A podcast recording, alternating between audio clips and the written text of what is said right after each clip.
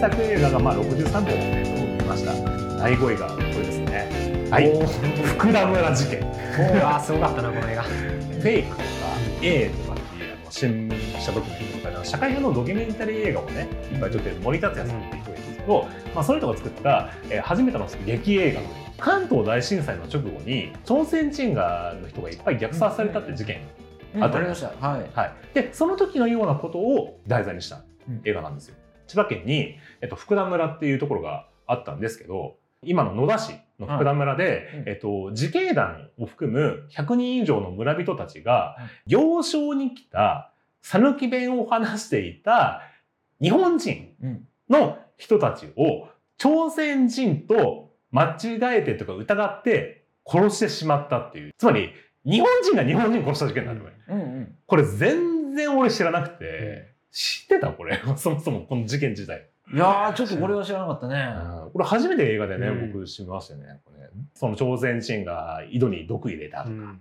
あとその放火したとかで、まあ、いわゆるデマが流れて、じゃあ朝鮮人がめっちゃ悪いんじゃないかっつってて、まあ、さっきのほら、村村社会怖い映画じゃないけど、うん。ですね、これまさにそうですよね、うん。まあ、それがもうもう100年前から普通にあったっていうことで、まあ、森監督といえばですよ A と A2 っていう映画があって、オウム真理教ですね。そう。うん。あのいわゆるオウム真理教の教団施設に森監督が乗り込んでって撮ったドキュメンタリーがあるんですよ。オウムの信者の人たちがね話すわけなんだけどなんか普通な感じなのね。なんかさっきのあのシスに出てきそうな、うん。ああいうなんか残虐なねおっさんがいるわけじゃなくて、うん。普通のなんか器用そうな青年とかがいて。うん。この人たちがなんかものすごいサリンとかばらまくのみたいなね、その時に森監督が見たのはあのそういう一人一人会話すれば優しく温厚そうな人たちでも集団化すると、いざとなれば教祖に指示された時にそういうとんでもない虐殺行為をするんだっていうその暗部に迫ったうん。うんドキュメンタリーで。集団心の怖さっていうのをずーっとこのう森監督はねこの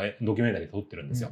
あアイヒマンってわかる？あの。ナチスドイツのあれですよね。輸送っていうか、あのユダヤ人を、まあ、移送するきあの責任者。ね、そうそうそうそうそう。そう。その一人に命令されてユダヤ人をもうビジネス的にだから仕事をこなすようにどんどんどんどん人を殺してた月のノルマとかね。そうそうそうそそうそう。の計画何人送んなきゃいけない送んなきゃいけないみたいな。でこの人がずーっとその第二次世界大戦の後に、えっと、南米かなんかに逃亡してて、うん。で捕まって何十年後かなんかに裁判になってでその裁判がものすごいこう話題になったんですよ。うん。でそれ何を話題かって言ったら私は無罪だって言ったの。うん。この人。俺は仕事でやっただけだと。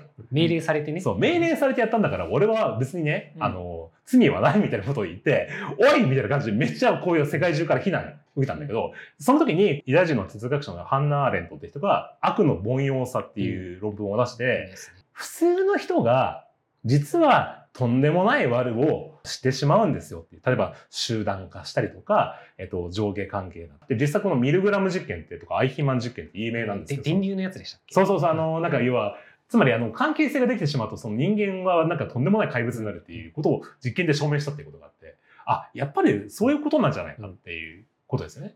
で、今回ね、この何年かで、このコロナ禍でね、うんもう本当に日本人が頭おかしくなって、コロナ警察とかね。このコロナでね、マスク警察とかでね、あの、駄菓子屋にね、子供預けて、集めたおばあちゃんにね、子供集めるなみたいなね、ふざけんなみたいなこと書いたりとか、車で他の県から行ったら、なんか、まあ、ほん自分の県に帰れみたいなことを言ったりとか、もうめちゃめちゃ、うん。あ、人間っていうか日本人って何も変わってねえじゃねえかと。うんのが分かって、で、この今回、朝鮮人を虐殺する元軍人の村人の役で、在郷軍人会そう、で在郷軍人会の役で、あの、水道橋博士がやってる。最高でしたよね。本当いるもんこういう人。そう。そうでこれめちゃめちゃこれが面白かったの。これ森監督いい意味で性格悪いなって思うのがこの水道橋博士っていうのは本人のうん。政治的ポリシーというかっていうのは全く逆の人なのね。どっちかというとなんか左翼左翼系というか、うんまあ保守ではないです、ね、保守ではないんですよ。だけど、今回、このね、あの、でも超右翼的な、すごい、憑依さんみたいな感じでものすごいかったわけ。普段からやってんじゃないかっていう で、俺これ思ったのは、つまり、純粋まっすぐというか、自分がこうと思って、あの、それに関して突き進んじゃう人ってのは、それはね、右も左もやばい。関係ないんだと。真面目な人ほど俺はやばいと思う。やばい、そうそうそうそうそう。間違いを認めらんない。認められない。うん自分の信念に対して、あの考えを変えることとかができないから、うん全然こういう風になる可能性はあるよっていうことを言ってんじゃねえの？森監督って思って。いや、本当そうだと思いますよ。やっぱ右も左も関係ないですよ、やっぱり。純粋まっすぐ君はやっぱり怖いみたいなね。であとやっぱこの映画ですごいやっぱ印象に残ってるのは、うん。朝鮮人だったらじゃあ殺していいのかってセリフあったじゃないああ、そうそうそうそう。まさにそれだと思ってて、いやいや、その、そもそも日本人だったから殺しちゃいけないよねとかの話じゃなくて、うんいや、じゃあ、そもそも朝鮮人も殺しちゃダメだよでしょっていうさいや、だからその前提がまずおかしいですよ、その。もうなんかね、あの、みんなね、おかしくなってんだよ、ね。おかしくなってるそうそう。朝朝鮮人は殺さなきゃいけないんだ。でも俺日本人だけど、いやいや殺すみたいな、なんかよくわかんない。論理がどんどん破綻していくんだよ、なんかね。そう。いや、だからその、間違ってる前提がさらに間違ってるみたいな。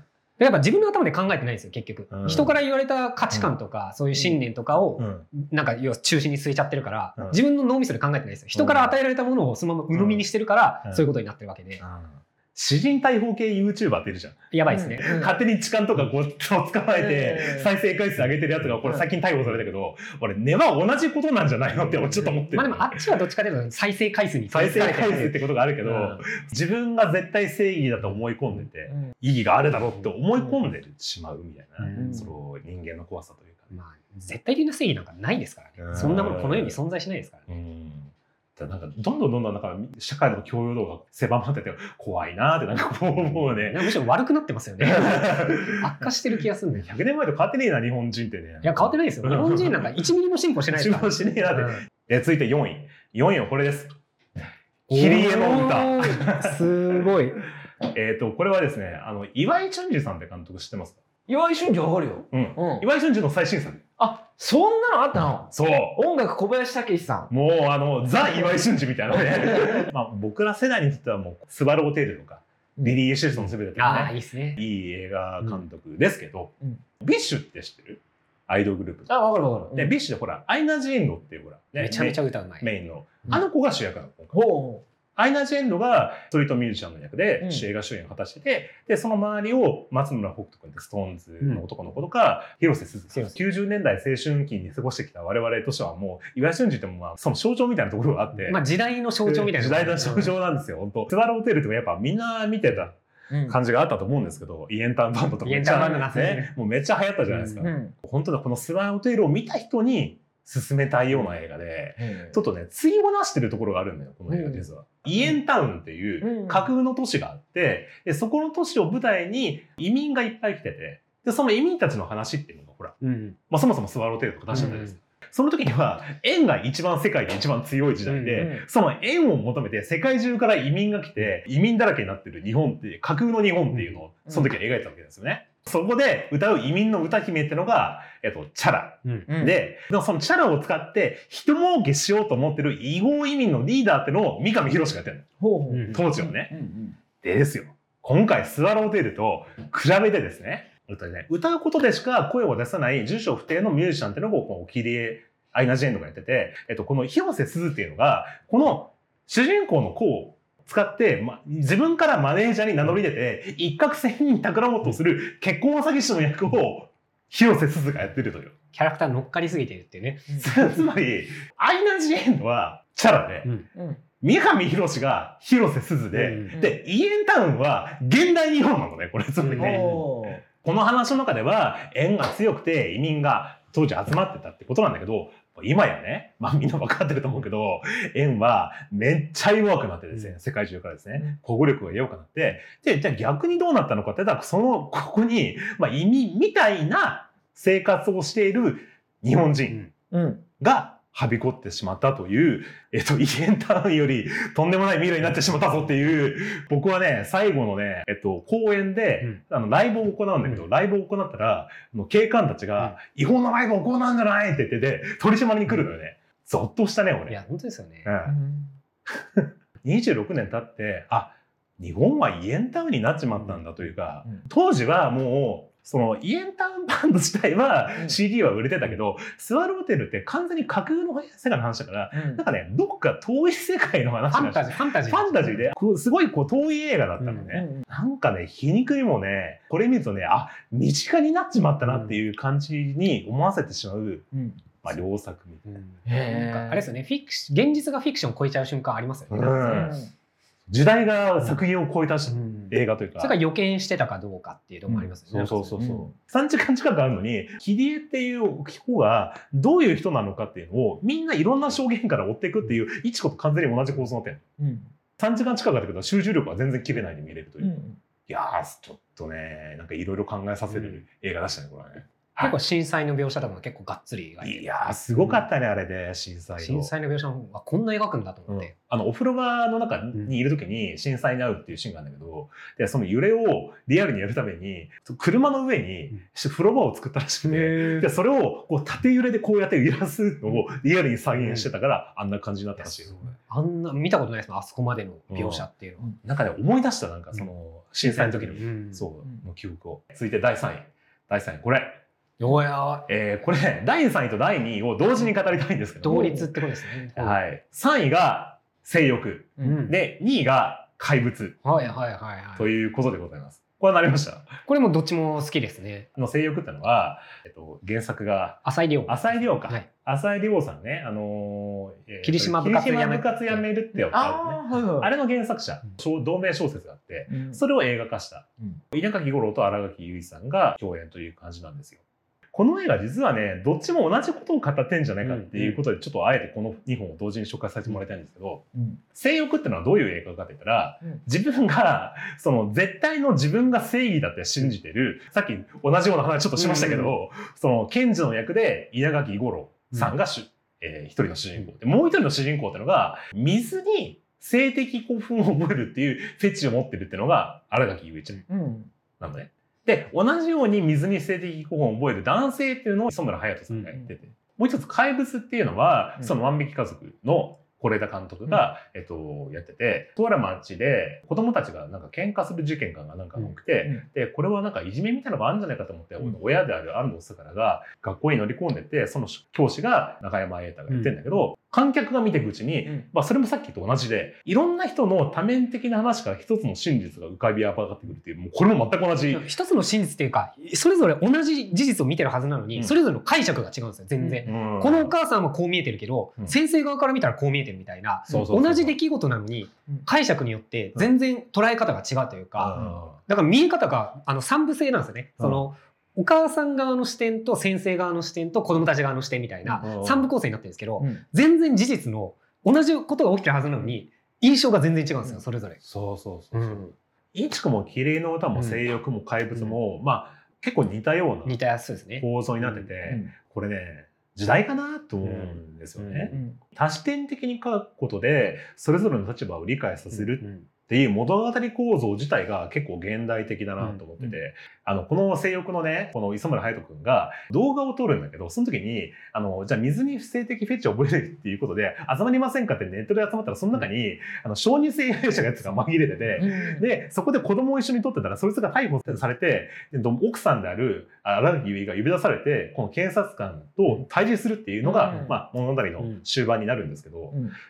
稲木五郎はね、水に性的興奮なんか覚えるやついるわけねえだろみたいな感じでね、こうなんかね、理解できないんですよ。そう、理解できないんですよ。ね、でも、伝わらないんですよね、うん。その伝えようと思ってもだってあなた分からないでしょっていうそもそも、根本的な間違いに僕は気づかされたところがあって、それ何かって言ったら、人間はどこかで分かり合える存在だと僕は思ってたんですよ。うん僕なんかはガンダム世代だからね、ニュータイプっていう概念が出てくるけど、ニュータイプってのは宇宙に出てたらね、話さなくてもね、どっか脳とかでピーンと分かり合えるんだ、うん。いきなりみたいなね、気づくっていうのがあるじゃないですか。特に日本人ってのは、自分の日本人的な意識っていうのは、どっか他人と共通してて、そういう意識ってのはどっか分かり合えるっていう、格好付きで幻想があるんじゃないかって思ってるんですけど、でもね、僕これ見てね、あ、ちょっと違うかもってちょっと思って、なんか実は人は分かり合えなくて、分かり合えないんだけど、分かり合えないっていうことを理解することが本当に相手を分かり理解するっていうことなんじゃないかなってちょっと思ったんですよね。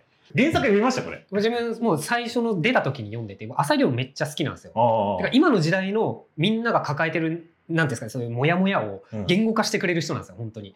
特に若い世代。なんかその感じてる世の中に対するなんか違和感とかそれをあなんかずっとモヤモヤしてるものをちゃんと言葉にしてくれたっていうのの作家の代表格っていう印象です読んでっていうか、まあ、見てどう思われました？えっ、と性欲ですか、うん。いやもうそれはもうまさにもうだわ分かった気になんなよって話ですよ。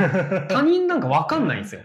だし分かったつもりになられるのも嫌だし。あー僕あのねこれ映画化見てうん。なんかどうやら原作ってなんか全然違う物語構造になってる、うんいますね。原作だとなんかタイムラインが真逆になってるらしいんですよ、原作読みたいなと思ってでもちょっと時間ないからなんか Audible でずっと聞き流し。聞き流して聞いてたっけ？そうしたらね新垣結衣ちゃんと、えー、稲垣吾郎の自分の気持ちみたいなのを要は、まあ、小説だからこう内面をずっとモモノローグ的ねな、書くじゃないですか。この新垣結衣ちゃんのね、自分の心の中をずーっと書いてるんだけど、それがね、きつくて、あの、あの、荒垣結衣ちゃんって言えば、クラスの中で、そのリア充組みたいなやつがね、こう、荒垣結衣ちゃんのね、田舎のね、この職場とかに来てね、映画の中では、あの、描かれてないんだけど、小説の中だと、どす黒い気持ちってのが、ものすごい克明に描かれてるんですよ。心の中のねそのいろんな動きが、そう。で、それがね、ちょっともう、聞くに耐えないぐらいの、あの、毒舌がすごくて、これがもう、これが浅井亮さんが思ってるのか、荒垣結衣ちゃんが思ってるのか、浅井亮です。浅井亮が思って浅井亮です。なんか一見して映画見ると、荒垣結衣ちゃんの子に気持ちを入れてしまうんだけど、心の中で、おたどっちもお互いを部別してるんですよ。その、稲垣吾郎も荒垣結衣ちゃんがを部別してるし、荒垣結衣ちゃんも心の中で、イヤジ組をとんでもなく部別してるのね。同じじゃねえかってちょっと。いやでも同じではないと思いますよ。うん。でやっぱ新垣結衣に関しては、うん。自分が生きられる居場所がない人たちなんですよ。うんだから声を発せられないんですよ正直、うん。でもあっちのそのなんていうんですかリア充組って、うん。そのリアなんか自分たちの生活スタイルとか生き方が世の中から肯定されてるんですよあ、あ、でね、あって、その社会的に、つまり、その今おっしゃったみたいな感じで、社会的にそれがえ肯定されてる、肯定されてるっていうか、んですよ。つまり、その、他人に対して、それが社会的に、えっと、認められてる、認められてないってレベル差はあるんだけど、でも、おお互い理解する気がないというか、あのは、まあ、それぞれお同じかなって思ってて、で、でね、これ、これちょっと続きの話をしたいんですけど、僕ね、実はね、今回この1位を発表する前に、本当に1位だった映画があるんですよ。うん。で、それは何かって言ったら、この間ね、この映画祭に行ってきて、この移民と私たちっていう映画祭がこの間、えっへと、ー渋谷であったんですけど、このサウダージって映画知ってます？富田監督ですか？あ、そうそう、富田。ですよね。ク族っていう映画集団を作っていう映画が、まあもう10年ぐらい前なのかな？多分あって、2011年制作で、甲府を舞台に、監督のぶなんか出身地らしいんだけど、その地方の若者と、そこに来てる日系のブラジル人とかタイ人の労働者とかのいさかい合いというか、まあそういうのを描いてるような映画で、あの移民問題に結構この分断とかの本質に結構切り込むような映画だったんですよ。あの主人公がね、不倫相手がいるのね、不倫相手がタイ人の女の子なのよ。うんで、タイ人の不倫相手と、あの、終盤の方にね、温泉旅館に行くわけ。うんで、主人公はもうさっさと自分の奥さんのおかげで、このタイ人の女の子とね、うん一緒になろうと思ってるんですよ。で、そうしたら、温泉旅館で朝飯が出るじゃない。うんで、朝飯が出て、納豆が出るわけよ。うんで、納豆食ってたら、いや、もう納豆うめえなーとか言って、なんかね、もう、お前もう食べてみろよって言ったら、まあ、大臣の女の子だから、多分嫌なんだ、うん苦手なんだろうね。全然食わないわけです。もうお前、一回食べてみればわかるから、お前食べろって、っていう、強要するわけ。で、そしたら、お前さ、まあ、パクチーとかあんなゴミみたいな匂いがするもの食べれるのに、なんで納豆食べれねえんだよみたいなことを、こう悪ノリで言うわけですよ。そうしたら、もうタイ人の女の子が悲しくてこう泣いちゃうのね。うんつまりこの子ハーフなのよ。うんうん日本人とタイ人のハーフで。うんで、二十歳になればね、自分の国籍を選ばなきゃいけないんですよ。あのああタイ人なのか日そうそう本人なのかだからほら、ベッキーとかも同じ話だったじゃん。あの、この子19歳かなんかで、日本でずっと暮らしてるし、日本語をずっと喋ってる、日本の国籍を選ぼうと思ってたのに、なんかもう、なんか不安を覚えるっていうので泣いちゃうんだよね。この怪物をね、なんで描いたかっていう話を、坂本さん。坂本さんがこのパンフレットにあの書いてて、なんか車運転してて、前に横断歩道で、前の車が全然動かなかったので、ペッペーって言っても全然動かないわけ。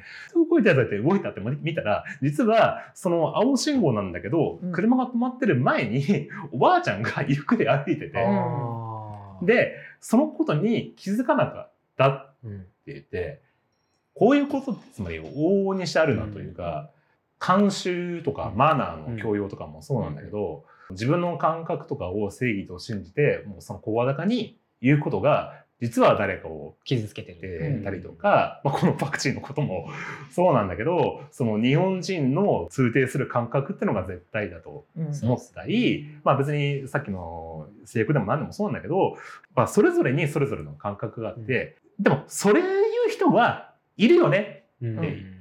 っていうことを認めさえすれば、まあそれが時代によってここが認められてる、ここが認められてない。もしかしたらさっきのあの逆転のトライアングルじゃないけど、こういう風になる可能性も逆転する可能性もありますねそう、ある。ポリコレの問題もそうなんだけど、昔はマイナーだと思った人がだんだんだんだん映画のテーマとしてどんどんどんどん上に上がっていくのもあるじゃないですか。つまり時代によってこう逆転することが全然ある話で。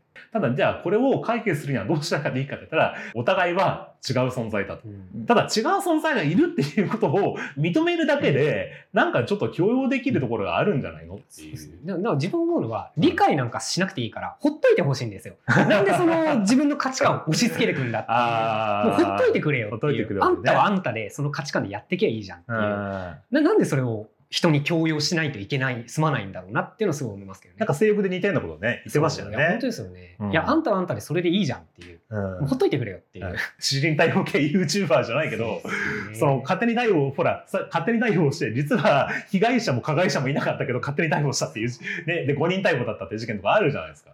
根は同じことなんじゃないのっていうのが、ちょっと思ったというか怪物に関してはね、もうそれで、その LGBT っぽい、まあ、子供が、すごく不幸な目に遭ってしまうっていうエンディングになってて、もう本当に僕同じような世代の 実際子供がいるから、もう最後坂本龍一が亡くなった後にあの音楽を聴くとね、もう涙なくしてもう見れなかったです。になんか映画でしたね。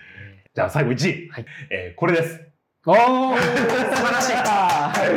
第1位は、首でございます。いいですよね。前回ね、この番組で、ほら、キャンセルカルチャーの話したじゃないですか。あで、あの時に、もう戦国時代ってのが、まあ、織田信長も、豊臣秀吉も、もう、今としては祀られてるけど、まあ、その分だけとんでもないことあ。も、うん。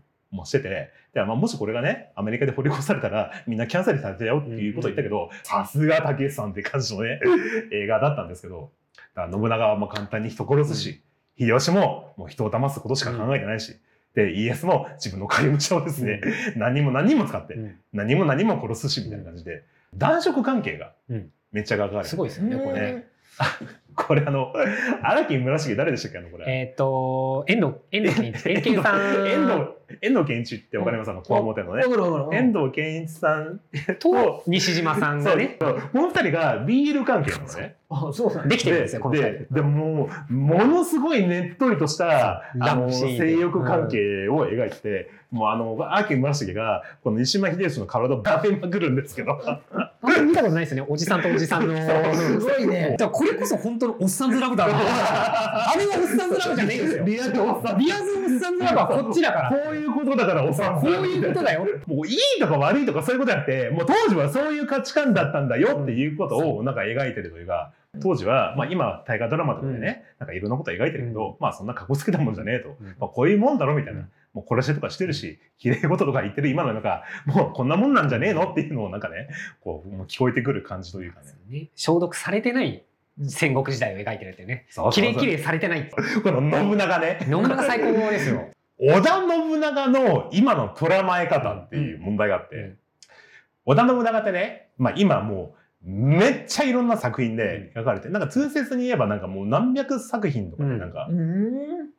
描かれてて、で、問題なのは、あの、描かれ方がなんかめちゃめちゃ多様化してるっていう。美美化されすぎてるんですよね。うんうんいフリー素材みたいになってて。うん。まあそうですね。国民のおもちゃみたいな。おもちゃみたいになってて。で、何かというと、これね、これ、誰なんだよ。俺 ら誰なんだよ。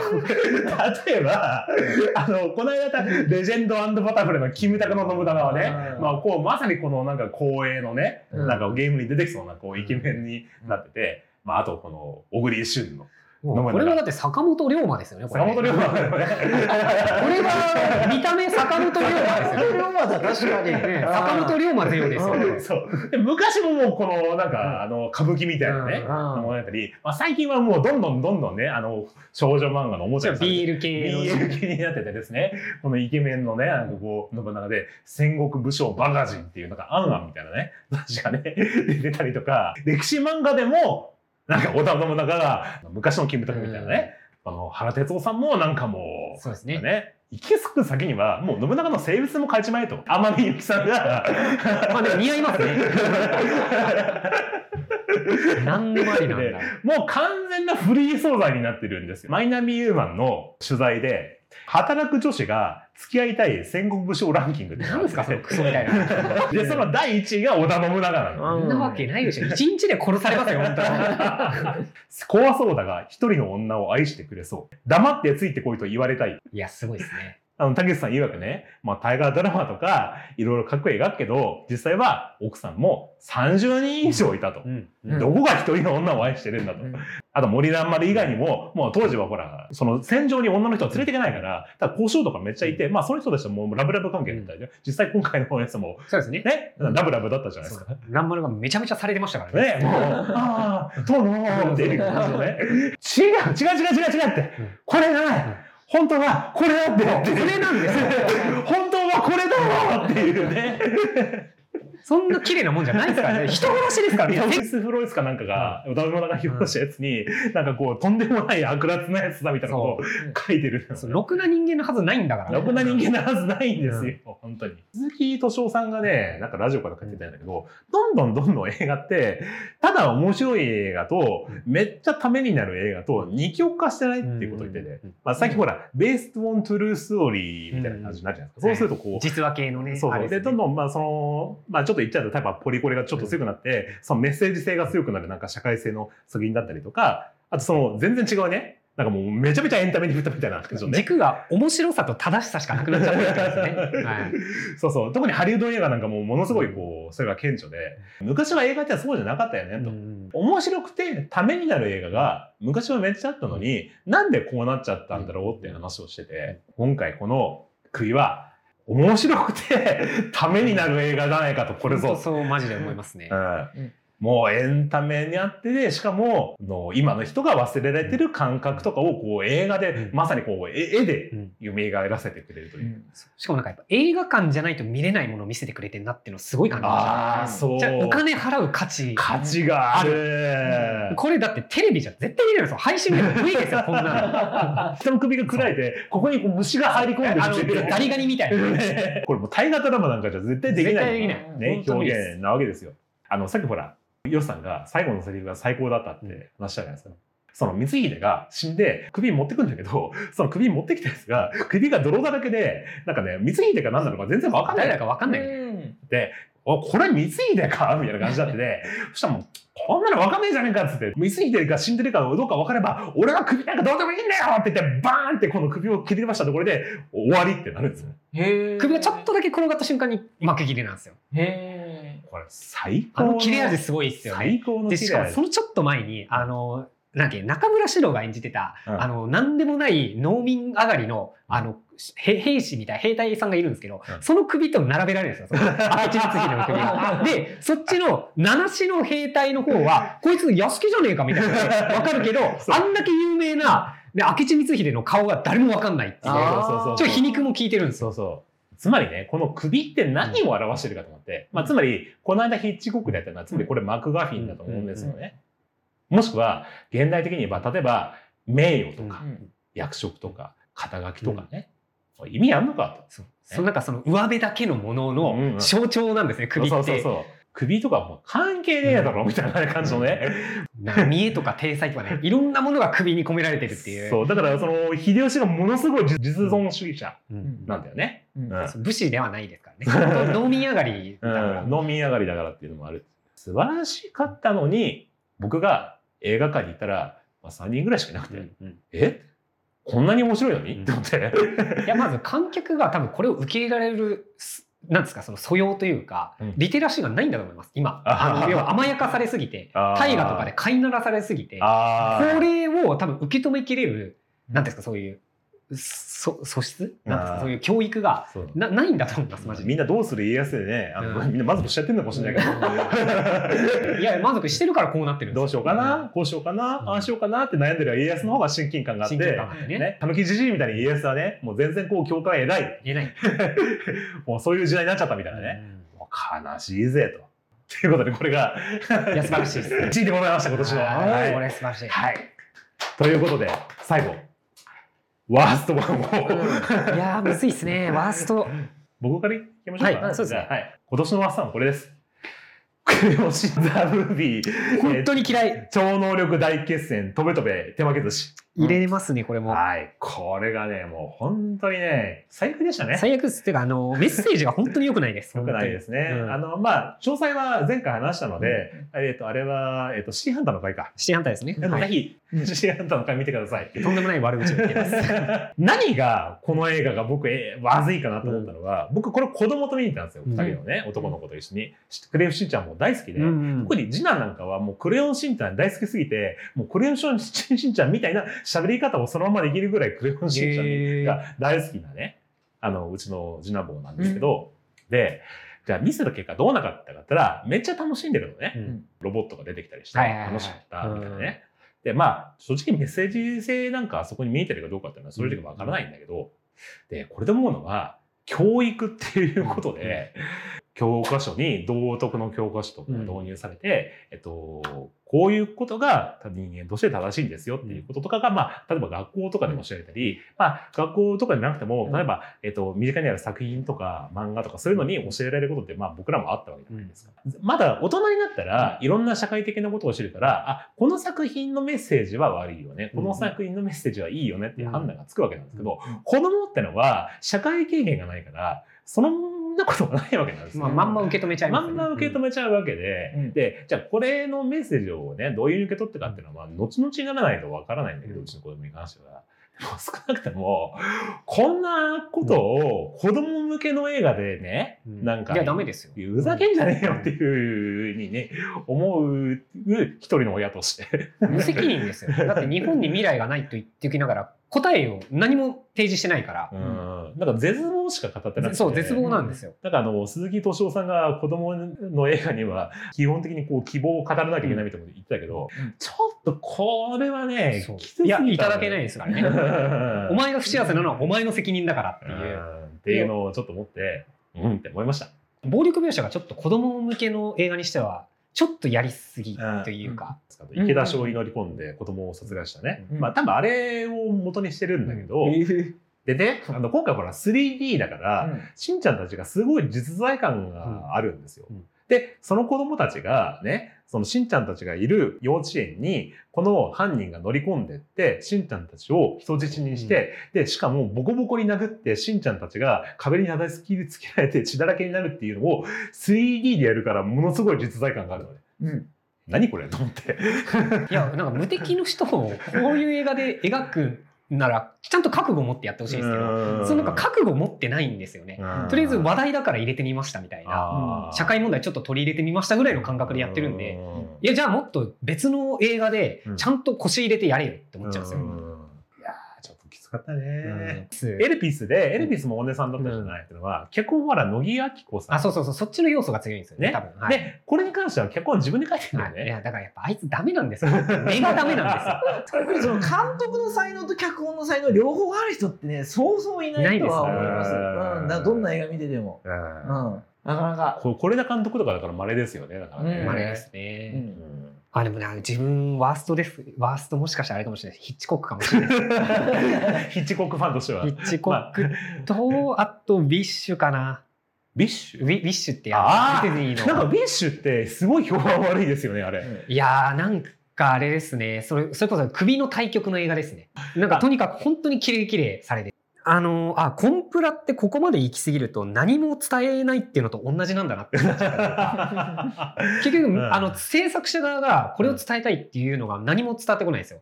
とりあえず本当一般論的な願いを持つことはいいことだよねレベルの話をずっとやってるんですよ。90年代とかのあの薄っぺらい J-POP のあそうそうそう。本当にあの何も言ってないのと同じ。翼を広げてみたいなそういうあのそう。なんか口触りがいいことをずっと言ってて。そういう歌詞みたいな。あそうそう。結局 あの世の中的にいいとされてることだけを継ぎはぎして作った映画なんで、うん。結局あじゃあ制作者は本当にそれを思ってんのっていうと、でもなさそうっていう。そうそう。あれがディズニー100周年だったのか。あそう。俺ディズニー不安になりました。えこれ100周年で本当大丈夫？って思っちゃって。うん。いやちょっとあんまりにもあの要は無味無臭というか毒にも薬にもならないというか 企画品を見てるみたいな。なんか工場で作られた映画みたいな。なんかあのほらチャット GPT にディズニーっぽい映画作ってってあそうそうそうそうなんかはい。できるみたいな。ああそう。いうそ感じ。う。なんか本当企画品なんですよね。うんどこからも文句が出ないような、うん。なんか綺麗綺麗された映画というか、うん。俺はそんなの見たくないんだよ。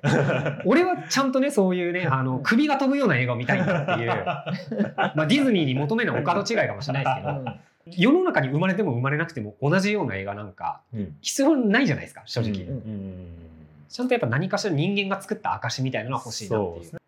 浦沢さんどうですワーストですか、かはい。ワーストはやっぱり僕もヒッチコックの映画術で でこれってやっぱりもうタイトルの問題だと僕は思うんですよ。やっぱりその期待値ちょっと上げすぎちゃってた。あー。うん。で映画ってどういうふうに撮るのかって興味あるのって多分映画好きな人もそうだけど、うん。僕みたいな素人でもはい。どういうテクニックでやるのかなってすごいやっぱ興味あるんでその期待値で見ちゃうとやっぱり無理ですよ。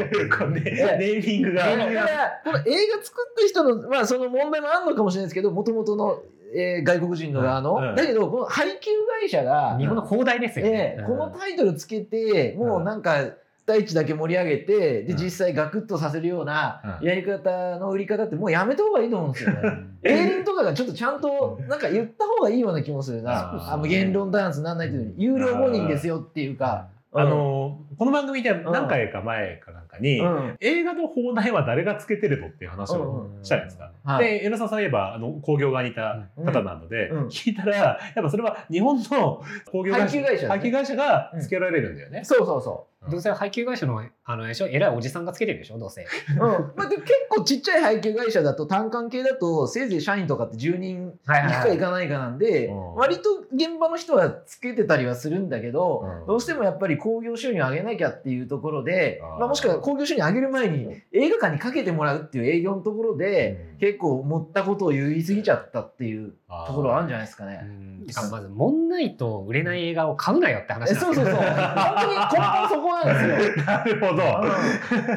根本そこなんですよね。で、その現場の人が買ってるかっていうと、ん。その人が意思決定してなくて、あー。なんか結構なんかベテランその道30年みたいな人が、うん。まあ買ってて、それが、ね、センスよくうまくいけばいいんだけど、やっぱりセンスのズレってどうしても、うん出てるのかなとも思うし。あーで、そうすると現場の人が必死こいて売らなきゃってなって、売らかけてもらわなきゃってなって、こういう無理が、ダイハツの問題じゃないけど、現場現場にね。そのえ営業利益を 追求する人が、ややっぱ上層部がいけないですね。そう、ででそう買い付けのやつってなんで偉い人がやるのかなっていう僕は疑問があって、うん。だからその配給会社とかで言えば、世の社長とかが、まあ、買い付けに行くとか、まあ、これもはい正直、なんだろう、その配給会社の社長自身が自分で資本出して会社買ってるんで、まあ、文句は言えないところだけれども なんか、せめてなんか有料5人みたいなものはちょっと防止してほしいなとは思いますけどね。うんそいつが買い付けるのはそいつがケツ吹けよって思ってます。なんで部下にその、ね、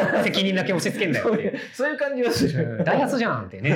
そう不思議なのが、あの、うんディズニーとかでもそれやらかすじゃないですか。うんやりますねガーディアンズ・オブ・ギャラクシーは、うん1作目がボリューム1で、うん3作目がボリューム3なんだけど、うん2だけリミックスっていうのがあれ意味わかんないですね。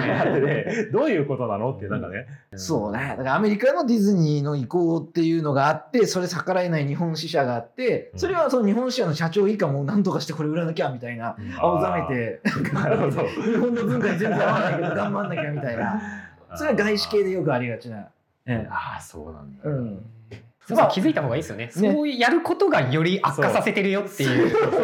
つまり最近はもう SNS とか、うん。こういう感想とかに溢れてて、うん。やっぱそういうそこからましというか、うん。すごい気づくわけですよね。うん。むしろ不信感につながりますからね、そういう。う。んそうそうそう。本当のファンからしたら、そう。えそういうごまかしをされて舐められてるというか、うん。バカにされてるって思うんですね。変な話だって現代だって普通にわかる、インターネットでわかる時代なわけで、うん。2000年代とかだったらね、うん。まだ分かったけど、うん。今は今ダメですよ。だって、え、こっちのことバカだと思ってる。3歳児だと思ってる。SNS が流行ってない時の感覚がいまだにその売り方でやっちゃっててなんかごまかせるんじゃないかみたいな、そういうね、古い時代のおじさんたちがやっぱ上に座ってるからダメなんですよ。結局日本社会って。